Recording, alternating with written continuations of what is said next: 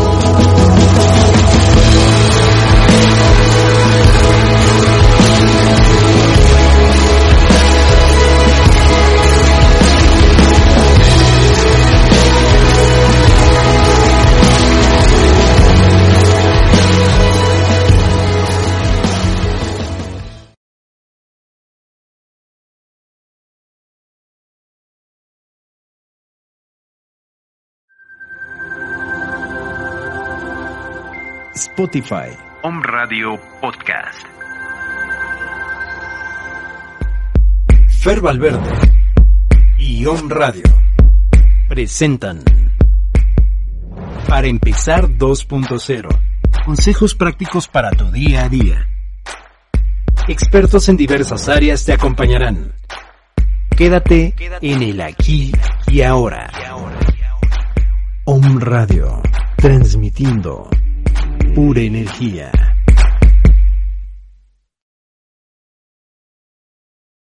Hola, ¿qué tal? ¿Cómo están? Bienvenidos una vez más a esta emisión número 20 de Para Empezar 2.0. Yo soy Ferro Valverde y me da muchísimo gusto estar de nuevo como cada semana, cada lunes a cuadro, a través de esta transmisión especial y en vivo desde nuestras instalaciones en calle Sidlaltepet número 15, Colonia La Paz a través de las diferentes plataformas de Facebook y a través de www.omradio.com.mx. Así que muchísimas gracias. En el control maestro se encuentra mi buen Roger y bueno, a todo el equipo de producción de Grupo OM, muchas gracias. A cada uno de ustedes también muchísimas gracias por estar semana a semana pendiente de las publicaciones que hacemos y evidentemente por compartir cada uno de nuestros programas para empezar 2.0.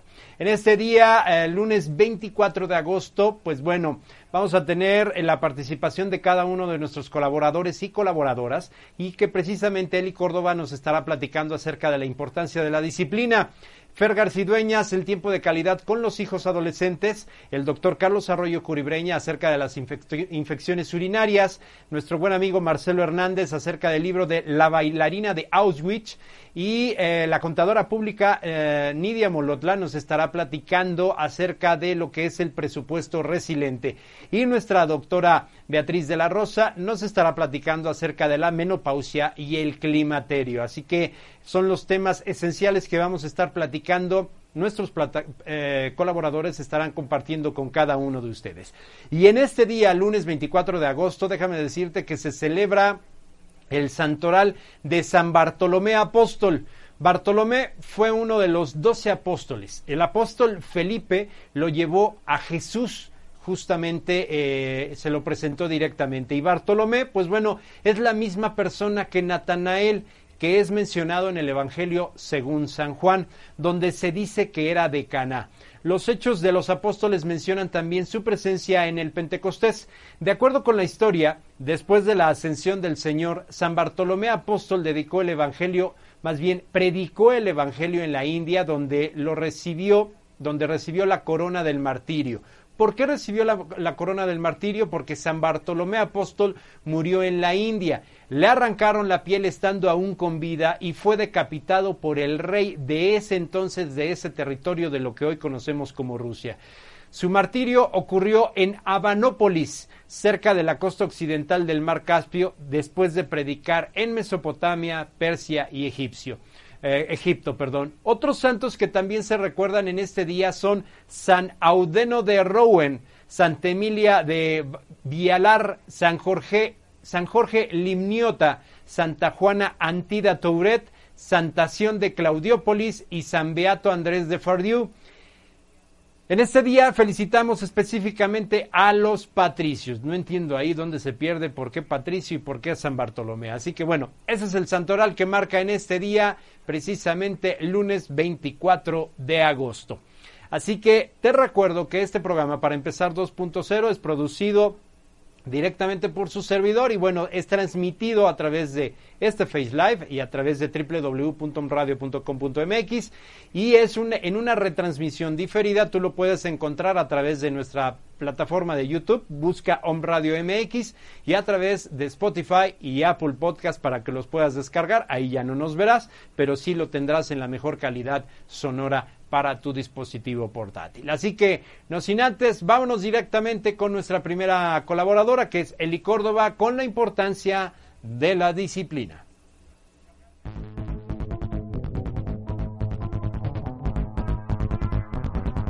Para empezar 2.0. Hola, ¿qué tal amigos? ¿Cómo están? Espero se encuentren muy bien el día de hoy. Y bueno, hoy quiero compartir con ustedes porque es tan importante la disciplina en las personas o en nosotros o en aquellas que queremos buscar un cambio, una transformación. Y este, pues, ¿qué es la disciplina? Sabemos que es el arte de realizar las tareas en tiempo y en forma, ¿no? Eh, es una herramienta muy útil que nos va a ayudar a hacer lo que tenemos que, que hacer para llegar a ciertas metas que nos ponemos. Entonces, quiero tomar como ejemplo a las, a las personas que son o que se les conoce como personas exitosas. Créanme que este tipo de personas no tuvieron el camino fácil, que su camino fue así, arriba, abajo, arriba, abajo, y que tuvieron que ir aprendiendo cosas nuevas en su proceso. Muchas personas dicen que quieren cambiar haciendo las mismas cosas. ¿Sabes qué? Vas a tener los mismos resultados. Para cambiar tienes que, que conocerte, que hacer una introspección de ti, de tus hábitos. Es lo que tienes que disciplinarte para llegar a tus metas. Entonces, eh, es así es simple. Si tú quieres lograr nuevas cosas en, en, tu vida, tienes que transformarte, tienes que disciplinarte, tienes que leer, tienes que aprender, dependiendo lo que tú quieras hacer. Si es baile, pues tendrás que disciplinarte a aprender ciertos pasos que te ayuden a ser un, un gran bailarín, ¿no? Si quieres aprender otro idioma, pues tienes que disciplinarte a contratar o ir a una escuela y seguir la disciplina de la pronunciación o de lo que tienes que hacer para lograr esto, de la metodología, ¿no? Entonces, si quieres ser un buen futbolista, pues tienes que disciplinarte a levantarte temprano, hacer ciertas, eh, no sé, técnicas y ejercicio, ¿no? Si quieres, si quieres ser una, una persona con un excelente cuerpo cultural, te gusta ir al gym, ¿qué crees? Pues también tendrás que hacer disciplinas. Y bueno, con estos ejemplos quiero dejar claro hacia dónde voy. Entonces, pues no es otra cosa más que tener hábitos diferentes que me ayuden a ser un mejor ser humano o una mejor persona. Y no solo en eso, sino que me va a ayudar a desarrollar ciertas habilidades o cualidades en el área laboral, en el área de mi casa, con mis amigos, este, como había dicho, en mi trabajo, socialmente. Entonces, realmente que la disciplina es una herramienta muy fuerte y muy poderosa para aquellos que quieren cambiar, que quieren lograr un, un, paso más allá, ser extraordinarios. Y recuerden que las personas extraordinarias siempre dan un extra, siempre dan un poco más allá. Entonces las personas que son ordinarias seguramente no van a hacer nada. Y bueno, otra cosa que también quería comentarles que van acompañados de esta, de esta palabra es la autoobservación.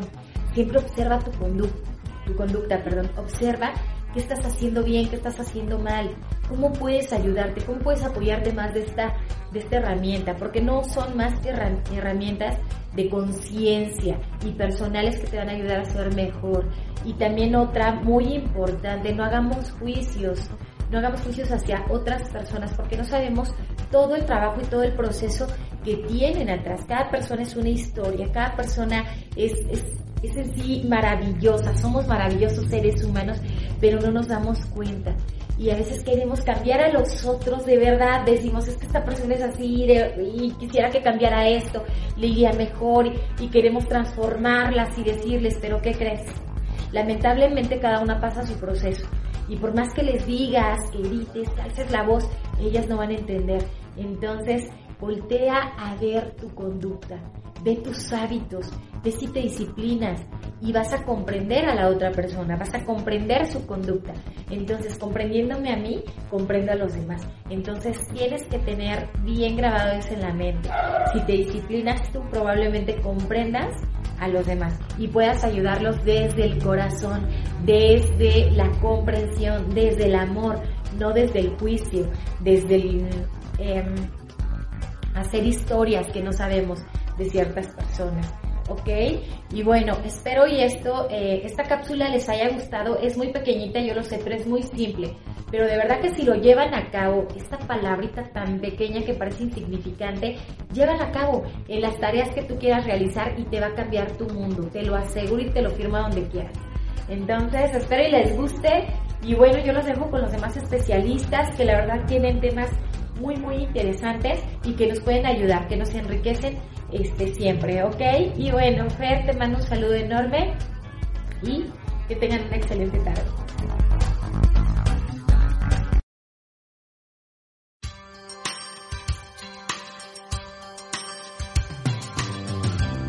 Para empezar 2.0. Hola, muy buenas tardes a todos, espero que se encuentren muy bien. Bienvenidos a una nueva cápsula. Y el tema que les preparé para hoy es tiempo de calidad con nuestros hijos.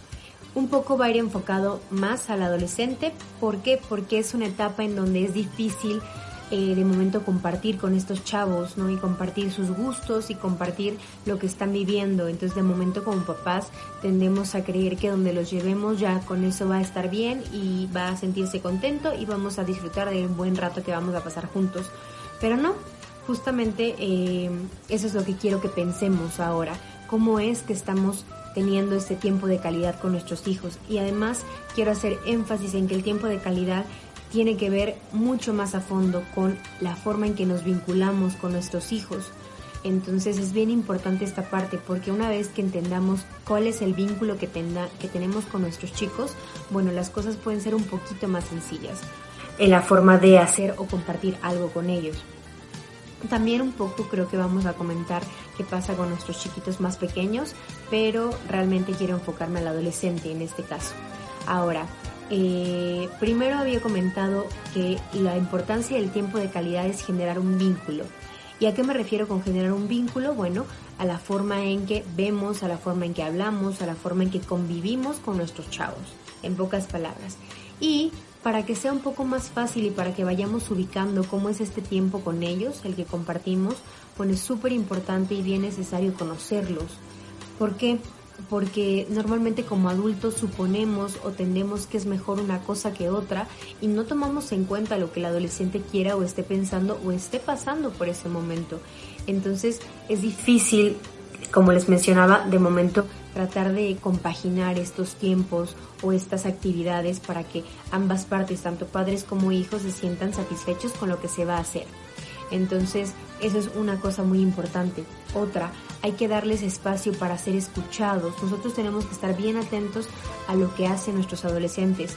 Y cuando digo lo que hacen nuestros adolescentes, no me refiero a que nos metamos a sus celulares o a sus Facebook o a sus computadoras para saber qué andan haciendo. Creo que esto sería mucho más fácil si nosotros nos acercamos a ellos y les pedimos que nos compartan cuáles son sus gustos, cuáles son las situaciones que están viviendo, cómo es esta, esta vivencia que, que, están teniendo o incluso cómo es lo que están pensando de diferentes temas. Y eso nos va a dar el camino o el, el, indicio de lo que está pasando con ellos. Y cuando nosotros ya sepamos qué está pasando con ellos entonces sí podemos tomar alguna decisión. Ojo, el que les demos un lugar para ser escuchados, el que les demos eh, la prioridad para que también ellos tengan un deseo frente a lo que quieren hacer y cuándo lo quieren hacer y cómo lo quieren hacer, no significa que no dejemos de poner límites. Esto no tiene nada que ver y no está peleado con poner límites. Lo recalco mucho porque a veces piensan o se da a entender que pasar tiempo de calidad es hacer lo que quiere el chavo o hacer lo que quiere el niño y no, simplemente es eh, que podamos mediar y podamos ver qué situación y en qué momento sí se puede hacer algo que él quiere y él desea, que está en nuestras posibilidades, y también explicarle el por qué no se puede hacer eso. No, aunque se enoje, aunque haga berrinche, es importante. Entonces hay que aprender también a mediar esa parte. Ahora, otra situación fundamental en el conocimiento de nuestros chavos es justamente que cuando son hermanos, la gente o los papás piensan o tienden a pensar que son iguales y que si a uno le gusta esto al otro también. Y no, realmente pueden ser muy diferentes. Entonces también esto nos va a ayudar a saber qué hacer con uno y qué hacer con otro, porque en momento hay chavos que ya son mucho más autónomos y más independientes y van a quererse hacer sus cosas y tener su espacio y también es bueno dárselos. Y habrá otros chavos que tiendan más a estar con mamá, con papá, querer compartir esto con ellos en todo momento y también se vale. Entonces simplemente hay que saber conocer a nuestros chavos y saber mediar las situaciones y no dejar de poner límites principalmente. Ahora, también algo que es bien importante en este sentido es el hecho de que tener tiempo de calidad no significa llenar a los adolescentes ni de videojuegos, ni de objetos, ni de permisos, ni de comida que le encanta, que es su favorita. No, pasar tiempo de calidad es darle lugar a lo que está pasando con él. Y si a veces es no quiero estar con ustedes papás, es válido. ¿Por qué? Porque en la adolescencia se tiende mucho a la diferenciación de los papás. Y si el papá dice A, el chico va a decir hasta Z. ¿Por qué? Porque quiere tener esta individuación de sus papás. Entonces, por eso se dan constantemente estos conflictos o estos em, quizá eh, embrollos de momento entre padres e hijos. Pero no quiere decir ni que no los quieran, no quiere decir ni que no estén de acuerdo con ustedes, simplemente están tratando de separarse de ustedes como papás para empezar a formar su criterio propio. También es bien importante que le demos lugar a los errores en nuestros adolescentes, porque eso les va a permitir enfrentar el mundo mejor. Si nosotros resolvemos todo, eh, va a llegar un momento en el que ellos les va a costar mucho trabajo enfrentar a sus pares y cuando digo sus pares son sus compañeros de la misma edad y les va a costar trabajo negociar con los maestros y negociar con quien tengan que negociar para poder resolver algo. Les va a costar trabajo mediar la situación que están viviendo. Entonces por eso también es importante dar eh, estos límites porque entonces yo puedo permitir ciertas cosas y también puedo no permitir ciertas cosas. Y entonces el adolescente tendrá que enfrentarse a negociar para ver si puede lograr lo que él quiere. Y si no, ¿qué, es, qué está faltando? ¿No? Y además de qué está faltando es también que yo puedo aportar para que ese permiso se dé o para que ese proyecto que estoy pensando pueda realizarlo. Entonces hay que permitirle al chavo que encuentre recursos para negociar también afuera en este mundo. Y esto también tiene que ver con que la importancia de estar acompañando a nuestros niños, chavos o incluso nuestros adultos jóvenes es prepararlos para el mundo que viene, porque es un mundo caótico, es un mundo complicado y donde la competitividad va a estar al 100. Entonces, este tiempo que les brindemos y este conocerlos les va a ayudar a ellos a conocerse también a ellos mismos y a poder enfrentar de mejor manera el mundo que les está esperando.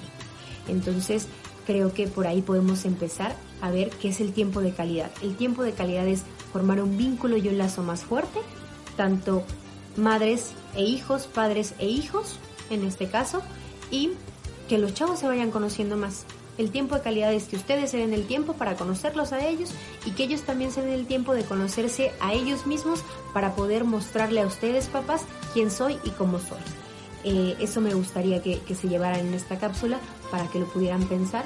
Y bueno, platíquenme qué tal va ese tiempo de calidad, si tienen alguna duda o si hay algo por ahí que, les incomoda, bueno, yo con muchísimo gusto los escucho. Los veo en la próxima cápsula. Estén muy bien.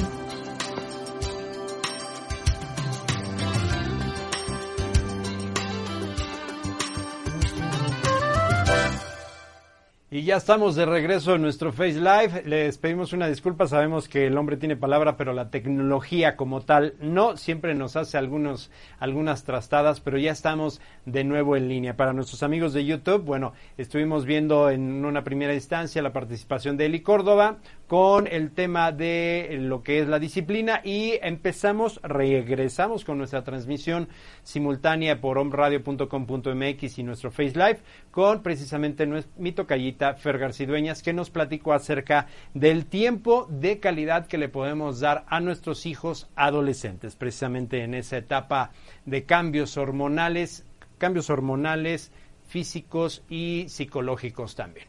Bueno, nosotros continuamos con nuestra transmisión. Gracias a todos los que se han vuelto a conectar. Doctor Carlos eh, Carreón, eh, un gusto saludarlo. Gracias. Ya escuché por ahí su notita de audio y también por ahí Danae González que estaba por ahí este, también conectada, entre tantas y muchos otros que están por ahí viendo nuestra transmisión. Vámonos directamente con el doctor Carlos Arroyo Curibreña que nos estará platicando acerca de las infecciones urinarias. Adelante. Para empezar 2.0. Vamos a hablar sobre lo que es el virus de papiloma humano. El virus de papiloma humano se dice que es un virus omnipresente. ¿Qué es esto? Que la mayoría de las mujeres lo tienen. ¿Por qué? Porque el 80% de las mujeres en edad reproductiva lo tienen. Es altísimo. Y si las tienen las mujeres, los hombres lo contagian. Es un virus que infecta la parte superficial de la piel. El infectar la parte superficial de la piel no permite que el cuerpo lo ataque. Entonces eso hace que esté está persistiendo este virus. Hay más de 150 serotipos, hay más de 150 miembros de esta familia que pueden infectar. No todos causan todas las lesiones. Los mezquinos que vemos en la piel, esos son virus de papiloma. En los genitales forman unos como mezquinos, que son como, como arbolitos, como coliflores, y se llaman eh, condilomas. Estos condilomas se ven en los genitales, por eso hay que revisar eh, y eh, generalmente no dan molestia. Son como arbolitos que no dan molestia pero van creciendo. ¿Qué es más fácil, quitar uno o quitar un bosque? Pues quitar uno. Entonces siempre que hay una lesión como estas, hay que ir al médico. ¿Para qué? Para que se resuelva. Cuando es uno chiquito, se puede poner medicamentos, se puede poner una crema, se pueden quemar con químicos. Pero si esto yo lo estoy dejando, ya son muchos, tengo que empezar a quemarlos con, con frío o con electricidad o tengo que quitarlos desde la raíz y quemar esta base. El problema es como no hay una respuesta, no puedo inducir esto. ¿Para qué puedo hacer para evitar que vuelvan a crecer? Porque un problema es los quito y luego vuelven a crecer. Son, son lesiones recurrentes. Entonces, esta recurrencia es lo que se puede dar con una crema que se llama Mickey que lo que hace es que el cuerpo ataque al virus, está como, como activando el sistema inmune para que con esto lo pueda resolver. ¿Por qué es tan famoso el virus de papiloma humano? En hombres es muy raro, eh, generalmente no ocasiona este, mayores problemas. Puede asociarse con cáncer de pene, es muy raro el cáncer de pene, entonces no, no para por la proporción y la proporción de cáncer de pene, pues no, no se asocia. Pero en las mujeres infecta eh, la parte del cervix. El cervix está la vagina y está el útero, es exactamente donde está pasando la vagina y el útero. Aquí está el cuello del útero o el cervix. Este cuello o, cervix es, tiene una característica que es un epitelio de transición. Cuando doy estas pláticas les comento es como si pusiéramos una alfombra y y un otro tapete o un piso y se pone esta franja de metal que es la que siempre se maltrata.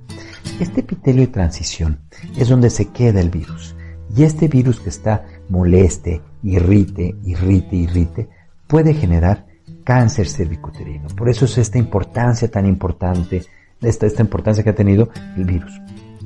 Esta irritación crónica puede provocar que este epitelio de transición, que es este como esta, esta como franja que decíamos, que es un cambio de uno de, la vagina al, útero, eh, genere cáncer. Ahora, no es que me dé cáncer de un día para otro. Empieza a haber cambios, que es una displasia, que es un cambio antes del cáncer, metaplasia, y luego ya hay neoplasia de bajo grado, de alto grado, invasora. Entonces, por eso es que son muchos los pasos. Pues es muy importante el virus de papiloma, diagnosticarlo, y para eso se hace el Papa Nicolau. mi mejor consejo para ustedes es, hay que hacer el Papa Nicolau cada año. ¿Para qué? Para poder evitar que haya esta enfermedad por virus de papiloma humano. Ahora, si yo no tengo virus de papiloma, ¿qué puedo hacer para prevenirlo? Una parte muy importante es la vacuna. La vacuna contra virus de papiloma, eh, hay, hay tres tipos, una de dos, otra de cinco serotipos y otra de 10 serotipos. La de 10 no hay en México, pero la de 4, se me si tiene 4 y hay más de 150, ¿cómo le hace? Esos cuatro son como, esos cinco son como la raíz de todos. El ejemplo que le pongo a mis pacientes es como, a ver, si yo les digo Pérez, Sánchez, López, Fernández y Gutiérrez, algún familiar tienen con ese apellido. Eso mismo hace el virus de papiloma. Agarran estos cinco serotipos, estos cinco miembros, y en alguna parte de todos los demás se asocian con reconocer estos. Y entonces ya no hay esta irritación crónica, el cuerpo reconoce al virus, y entonces las mujeres y los hombres que han estado vacunados, general se ponen, son inyecciones, se ponen este, el primer día, al mes y a los seis meses del primer día, y con eso evitamos que el cuerpo se esté infectando por este virus. Y eso evita que haya cáncer cervicuterino, y condilomas. Esto ya está muy demostrado, muy comprobado en países donde son poblaciones muy cerradas, por ejemplo en Australia, en los países nórdicos. Ahí se ha demostrado que desde que se pone rutinariamente la vacuna a los jóvenes, hombres y mujeres, menores de 12 años, a partir de esa edad empiezan a poner, disminuyó el cáncer cervicuterino y los, y los este, condilomas. Mi consejo para ustedes, si no se han puesto la vacuna, si son personas jóvenes, en edad reproductiva, pónganse la vacuna. Si tienen estas lesiones o forma de coliflor, vayan al médico porque hay que quemarlas. Y finalmente, si son mujeres, hay que estarse haciendo el papá Nicolau. ¿Para qué? Para que no nos vaya a agarrar un cáncer y no lo hayamos podido detectar. Les agradezco mucha atención, espero que se haya sido de utilidad.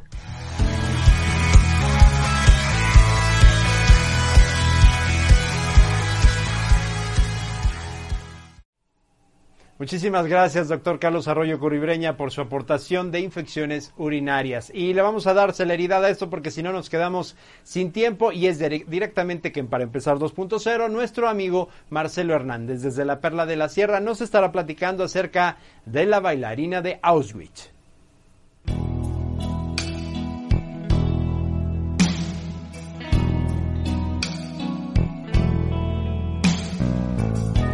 Para empezar 2.0.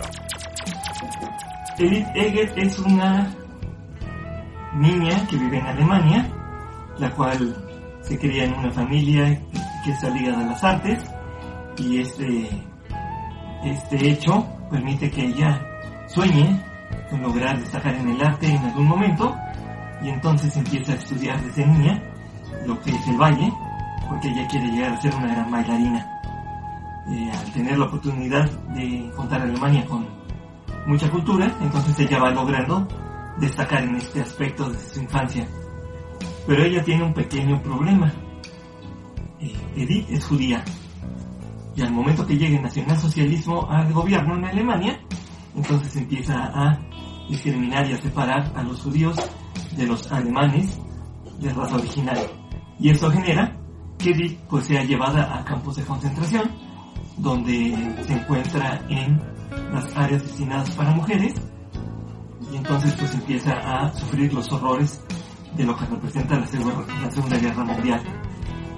A raíz de esto, ella afortunadamente porque es una artista y es una persona refinada, logra empezar a colocarse con los eh, soldados alemanes o los altos mandos y le van dando la oportunidad de poder tener ciertos privilegios y ciertas ciertos aspectos, tanto de apoyo para sus compañeras de, de barraca como para ella, y entonces a través de esto, ya que bailaba para los altos mandos del campo de concentración, hacía servicios especiales para ellos, de acompañamiento y todo esto, y entonces lograba lo que era el sentido de eh, sobrevivir.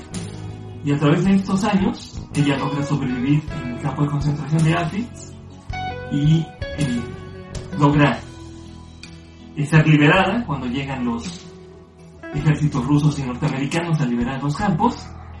Y entonces ella empieza a realizar una, un trabajo de estudiar psicología estudia psicología y entonces a través de este estudio ella va ayudando a sobrevivientes del holocausto a entender qué fue lo que pasó y a entender eh, que su misión en esta vida es eh, ayudar a los demás a raíz de toda la experiencia que ella vivió. Eh, fue una gran conferencista, Edith Eger, logró estar en muchas partes del mundo contando su testimonio y dando pláticas y ayuda a mucha gente a través del ámbito de la psicología. Y ella recorre muchos lugares para poder sobrevivir y para poder establecerse hasta llegar pues a estudiar y empezar a desarrollarse ya como una profesionista, no sin, en cambio, dejar eh, los fantasmas que le perseguían pues por todo lo que ella eh, había vivido. Desmond Tutu, que fue un ganador del Premio Nobel de la Paz, un, jerarca eh, religioso, habla de este libro y dice que este libro es un regalo para la humanidad, una de esas historias que nunca quieres terminar de leer y que te cambian la vida para siempre. El africano Desmond Tutu maneja esto. Eh, The New York Times, en su parte de, análisis de libros, menciona que no se me ocurre un mensaje más importante para nuestro tiempo que el de este libro. Extraordinario y de lectura obligada.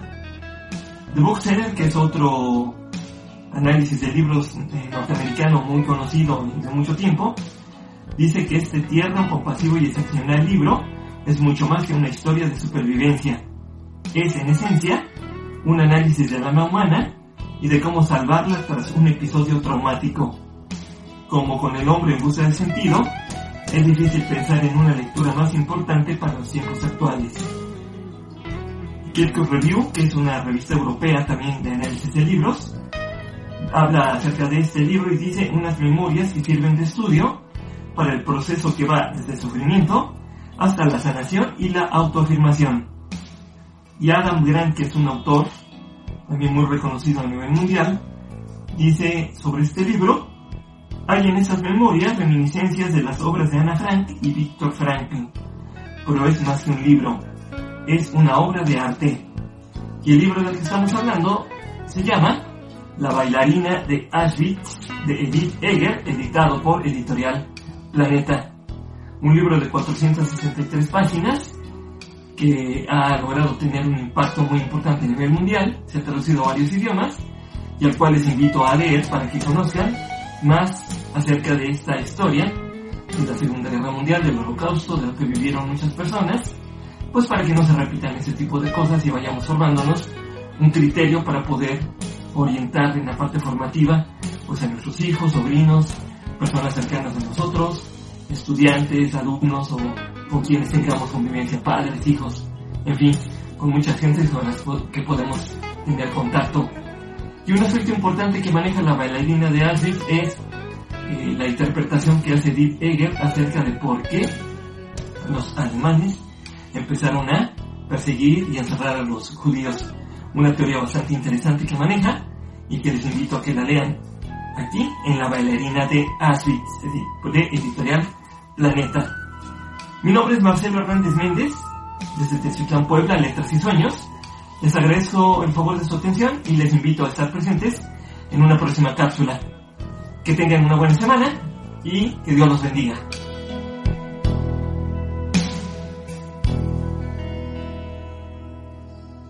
Muchísimas gracias Marcelo Hernández desde la Perla de la Sierra con cada una de las selecciones de libros que nos ofrece semana a semana en este mismo entorno del holocausto de la Segunda Guerra Mundial. Muchísimas gracias y un abrazo fraternal. Doctor Carlos este, Carreón, doctor Carlos Carreón, un gusto saludarte y leerte. Sí, tienes toda la razón, sin embargo yo no soy la autoridad pertinente para decir cuál es la verdad absoluta de lo que es el coronavirus, pero sí es muy importante que cada uno se mantenga eh, con las características que mencionas y sobre todo bien alimentados para fortalecer tu sistema inmunológico y ser menos eh, propensos a, este, a este tipo de virus, independientemente de si fue creado o sembrado, es una realidad que lo tenemos en nuestros días, en nuestra vida cotidiana y desafortunadamente muchas personas lo están tomando a la ligera ahora con esto del semáforo naranja. Eh, el fin de semana me tocó eh, percatarme de, muchas inconsistencias, tanto de la gente como de las autoridades, así que gente, amigos, eh, seguidores, infórmense adecuadamente, pero sobre todo tomen precauciones, no solamente porque te creas muy fuerte, creas que ya la libraste. Si eres una persona que a lo mejor este, no tiene los síntomas, pero eso no quiere decir que no lo tengas. Así que tengan mucho cuidado, cuídense ustedes y cuiden a sus familias. Así que si ustedes salen, usan el transporte público, extremen precauciones, usen careta, cubrebocas. Al llegar a tu casa, por favor, sanitízate adecuadamente, eh, usa gel antibacterial, lávate las manos, retira tu ropa y guárdala en una bolsa si es que la vas a usar al día siguiente y si no, pues directamente a la lavadora o al, al, lavado en la en la técnica que tú manejes. ¿Sale? Así que muchísimas gracias, doctor Carlos Carrón. Sé que usted es una eminencia por ahí en el estudio eh, científico y sobre todo en, ese tipo de temas. Pero te agradezco mucho tu comentario. Vámonos ahora directamente con eh, una gran, gran amiga y sobre todo de hace muchísimos años, la contadora eh, Nidia Molotla Sosa, quien nos estará platicando acerca de lo que es el presupuesto resiliente. ¿A qué se refiere? Bueno, directamente con Nidia Molotra.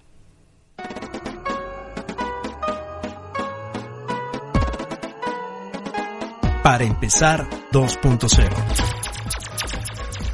Hola, ¿qué tal? ¿Cómo estás? Como siempre es un gusto poder compartir contigo este tiempo. Gracias por darme la oportunidad de entrar a tu casa, de entrar a tu intimidad. Muchísimas gracias. Pues bueno, vamos a darle continuidad a lo que estuvimos hablando la semana pasada estuvimos hablando acerca sobre, pues bueno, cómo tener nuestro flujo de efectivo. ¿Qué pasa entonces? Estoy segurísima que a la mayoría nos arrojó un flujo de efectivo en rojo. Significa, y no hay de otra, que nuestros ingresos son más cortos que nuestros egresos. Significa que estamos gastando muchísimo más de lo que ganamos. Pues bueno, no te preocupes, vamos a armar algún presupuesto, vamos a identificar ¿Qué planeación podemos ir teniendo para que esta situación mejore? Pues bueno, mira, quisiera tocar algo bien importante. Vamos a hablar, no sé si has oído hablar tú sobre esos gastos hormiga que de repente están ahí, pero nos cuesta mucho trabajo identificarlos. Mira, ¿qué pasa? Eh, la mayoría de nosotros, pues bueno, tenemos que salir a trabajar, algunos tenemos que salir de casa por alguna razón y bueno, en el camino decimos, chispas, ¿qué crees? Que olvidé mi botella de agua. Ah, no importa, la compro en el súper, no pasa nada. Una botella de agua Prox de litro y medio te viene valiendo 15 pesos. Te cuesta 15 pesos, multiplícalo por los 10 días de la quincena, son que tenemos que salir a laborar. Estamos hablando ya de 150 pesos.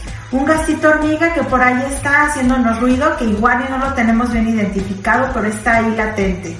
¿Qué pasa también? Eh, no sé, ¿qué crees que pues no traje nada de desayunar, no traje nada de comer? No te preocupes, vamos a ver qué encargamos. Ya vas haciendo la cuenta, son 120 diarios, 200 pesos, multiplícalo por 10 días a la semana, estás hablando de 500 pesos en la prox, de 500 a 1000 pesos el comer fuera de casa. Cuando si tú te organizas y planeas bien todo, pues bueno, entonces podrías llevarte hasta un lunch más sano que te beneficia verduras y evitas entonces ese, ese gastito hormiga que por ahí anda oculto, haciéndote ruido. Bueno, ¿y qué pasa también con esa parte de que, ¿qué crees? Que vi una super oferta, me encantó una sudadera que vi, me encantó una bolsa, por Dios santo. No me digan que no tenemos que taparnos o que no tenemos por ahí una bolsa adicional para poderla combinar. ¿Sabes qué? Frena en ese momento y di, no voy a comprar absolutamente nada, sale de mi presupuesto, no me interesa y me voy a abocar finalmente a lo que tengo programado esta semana para gastar. ¿Qué pasa también? Híjole, ¿qué crees que debo bastante de mis tarjetas de crédito? No me alcanza ni siquiera para el mínimo. Estoy ya súper atrasado, ya me están cobrando interés, del interés, del interés. Reestructura tu deuda. Habla con tus acreedores Organízate. Es bien importante que vayas abonando. No te acostumbres a solo pagar el mínimo, porque recuerda que si no, no pagas en el mes el gasto que no te genere intereses, el importe que no te genere intereses de tu tarjeta de crédito, sería lo fabuloso. Estamos hablando de que eres un experto en manejar tu tarjeta de crédito. Pero desgraciadamente, súmale el exceso de que todo nos está subiendo, nuestros gastos fijos que ya tenemos, nuestros gastos hormiga que aún no tenemos identificados, pero que quizás en la quincena o al mes, no sé, son mil, dos mil pesos, que con ese importe quizás pudieras a completar el pago de tu tarjeta que tienes que realizar para no generar intereses, te ayudaría bastante.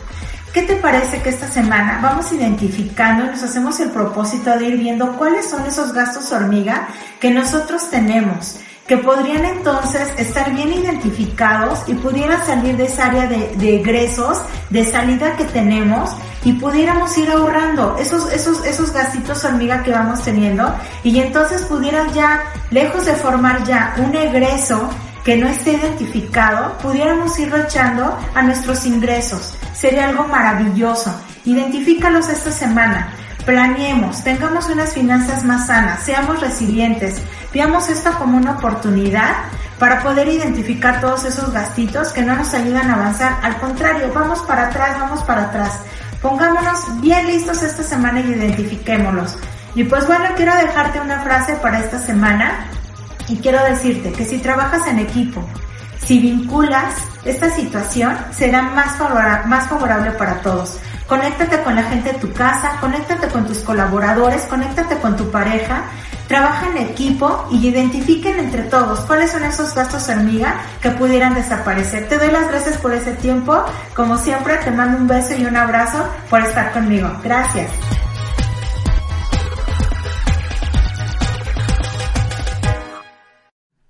Muchas gracias, Anidia Molotra. Y es uno de los errores que comúnmente, creo que la mayoría, los que tenemos, no tenemos esa disciplina financiera en la que incurrimos. Así que, bueno, ese es el presupuesto resiliente. Créanme que yo soy uno de los que me apunto en todos los consejos que, que dan cada uno de nuestros colaboradores. Vámonos directamente con la doctora Beatriz eh, de la Rosa Espinosa de los Monteros, que nos estará platicando acerca de la menopausia y climaterio. Atención, cada uno de nuestros colaboradores tienen sus datos de contacto, sus números telefónicos, sus correos electrónicos, si quieren generar alguna cita con ellos, bueno, directamente en cada una de sus cápsulas aparecen números de teléfono, correos electrónicos, en fin, redes sociales para que ustedes puedan acercarse a ellos. Ese es el motivo principal de para empezar, ofrecerles un espacio donde colaboradores y especialistas en diversas áreas den consejos útiles y prácticos para su día a día. Doctora Beatriz de la Rosa, adelante.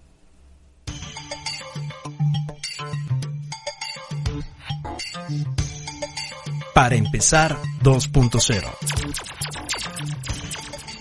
Hola, ¿qué tal? Muy buenas tardes, bienvenidos a este programa de ginecología y medicina regenerativa. Soy la doctora Beatriz de la Rosa y estamos contigo para hablar de un tema muy interesante.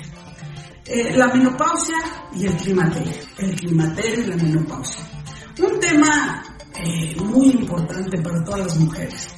Así como en algún momento de nuestra vida todas empezamos con un periodo menstrual, empezamos con la menarca, como lo decimos los médicos, también en algún momento de nuestra vida vamos a perder la capacidad reproductiva y por lo tanto vamos a perder la capacidad de generar hormonas, los ovarios y aparece la menopausia. ¿Qué pasa con la menopausia? Como definición, la menopausia es el proceso que aparece después de que se va por última vez el periodo menstrual en la mujer. Esto sucede en la mujer mexicana alrededor de los 48 50 años, aunque eh, podemos tener algunas variaciones de menopausia precoz o menopausia tardía. Eh, este proceso, una vez que se eh, instala viene acompañado de una gran cantidad de síntomas. Estos síntomas generalmente cambian mucho la vida de la mujer y son la principal, la principal, el principal motivo de consulta.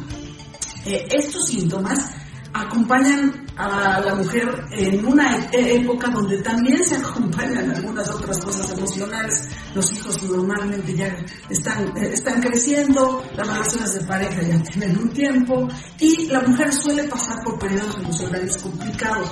Además de que este proceso hormonal empieza a decrecer en esta época y la mujer empieza a tener estos famosos síntomas de la menopausia. Se dice que estos síntomas de la menopausia aparecen un año después de que se va el periodo. Pero tengo pacientes que inmediatamente en el momento que ya empiezan a tener algunas irregularidades menstruales, como eh, meses de amenorrea, meses donde tienen periodos continuos, a lo mejor de menos de 15 o 20 días, empiezan ya con alguna de las sintomatologías y esto está denominado como la premenopausia. La premenopausia es tratable. Es importante que la mujer sepa que hay síntomas como tener sangrados frecuentes o eh, tener manchaditos menstruales intermitentes, así como el que se vaya el deseo sexual en la vida de, de la mujer, que puede ser tratado como un proceso de premenopausia. La mayoría de personas dicen, no, pues hasta que no se vaya el periodo no vamos a intervenir médicamente. Pero la, la también debe de tratarse y debe acompañarse a la paciente en estos periodos que pueden ser complicados. Una vez que se instaura el proceso menopáusico, que ya sería el proceso donde el periodo se fue y empieza a haber una gran cantidad de sintomatología, existe una gran cantidad de síntomas como los bochornos, los cambios de carácter, la irritabilidad, la depresión, eh, cambios en la piel, se reseca la piel, se reseca la mucosa de la boca, la vagina, y estos cambios eh, nos llevan también a descalcificar los huesos baja el deseo sexual y esto empieza a generar muchos problemas de pareja porque de repente el hombre no está enterado de esta situación y dice, ¿qué te pasa? ¿Por qué eh, te está pasando que ya no quieres tener relaciones sexuales? Y además de ya no querer tener eh, relaciones sexuales y de bajar el deseo sexual, empieza a haber mucha resequedad vaginal. También otras, otras cosas que suceden es que empieza a haber cansancio, empieza a haber eh, baja memoria, las cosas se empiezan a olvidar y la mujer se siente muy extraña.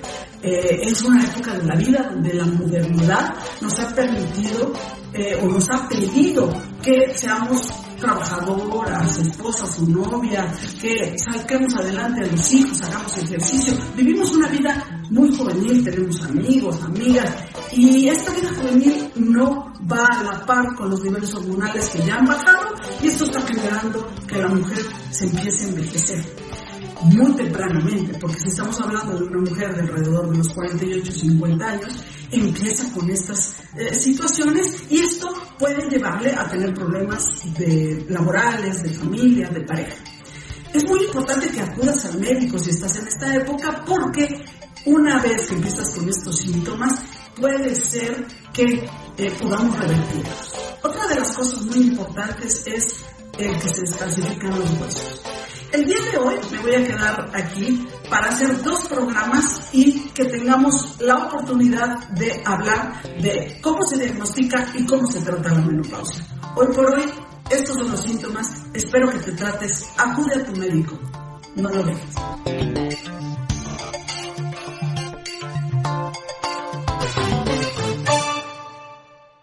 Muchas gracias a la doctora Beatriz de la Rosa Espinosa de los Monteros. Ahí están sus datos para cualquier duda, aclaración o generar alguna cita directamente en su consultorio. Les recuerdo que el objetivo de Para Empezar 2.0 es brindarles consejos útiles y prácticos para tu día a día con diversos especialistas y colaboradores en diversas áreas. Así que Estamos abiertos para recibir sus propuestas y evidentemente difundir todo el trabajo que cada uno de ustedes hace. Nuestros colaboradores brindan cinco minutos de su tiempo a la semana para grabar sus cápsulas y poderlas así presentarlas a cada uno de ustedes. Yo, yo soy solamente un productor y un conductor o presentador de los contenidos que generan. Más ahora con el poco tiempo que nos queda para desarrollar el tema de hoy, bueno, me he convertido en eso, pero créanme que es con mucho, mucho gusto. Y seguimos trabajando para generar, eh, más bien, para tener una segunda emisión de Para Empezar 2.0. Por eso el 2.0, para que sean dos semanas, perdón, dos horas a la semana. Así que Vamos por buen camino eh, para empezar 2.0 en viernes. Ya está horneándose, ya se está cociendo por ahí en el horno. Bueno, pero solamente tenemos que esperar el momento exacto para sacar adelante nuevos colaboradores con diversos temas específicos para los fines de semana.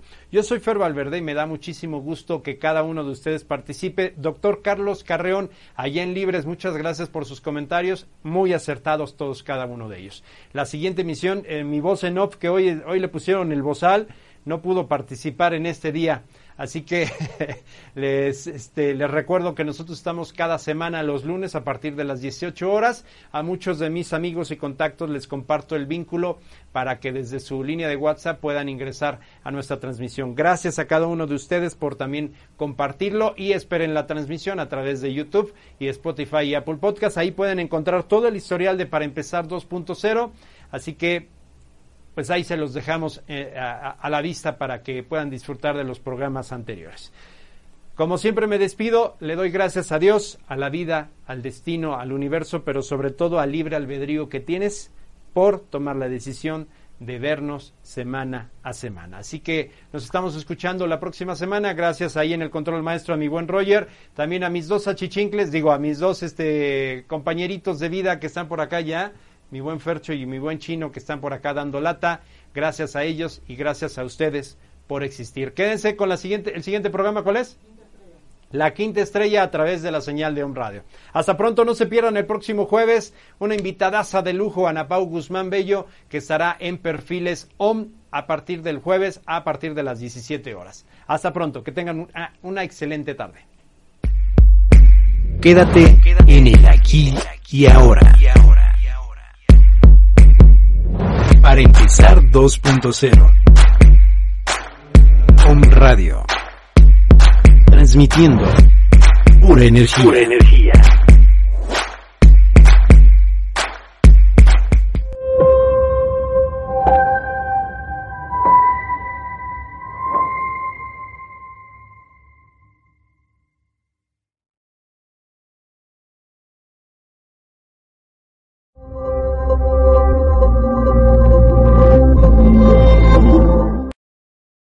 Potencia tu primavera con The Home Depot.